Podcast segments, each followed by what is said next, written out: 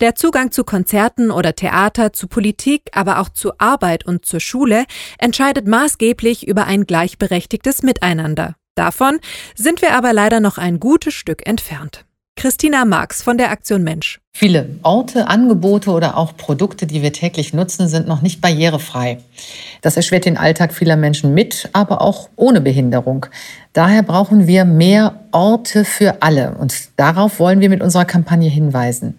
Wir brauchen entsprechende Gesetze, aber auch das Mittun aller Menschen, damit wirklich alle teilhaben können. Ein positives Beispiel ist Haus 5 in Hamburg, ein Inklusionsunternehmen mit einem Team für Garten- und Landschaftsbau. Hier arbeitet auch Fabio Lorenz. Ich bin Fabio Lorenz, ich bin 27 Jahre alt und ich liebe es als Gärtner draußen in der Natur zu arbeiten. Ich bin in der Fallmotorik eingeschränkt, sodass ich zum Beispiel nicht ganz so schnell wie die anderen bin. Hier macht jeder das, was er am besten kann und wenn es ein bisschen länger dauert, dann helfen wir dann halt mit. Orte für alle wie dieser werden von der Aktion Mensch finanziell unterstützt. Christina Marx. Mit den Einnahmen aus unserer Soziallotterie fördern wir deutschlandweit soziale Projekte für mehr Inklusion von Menschen mit Behinderung, Kindern und Jugendlichen.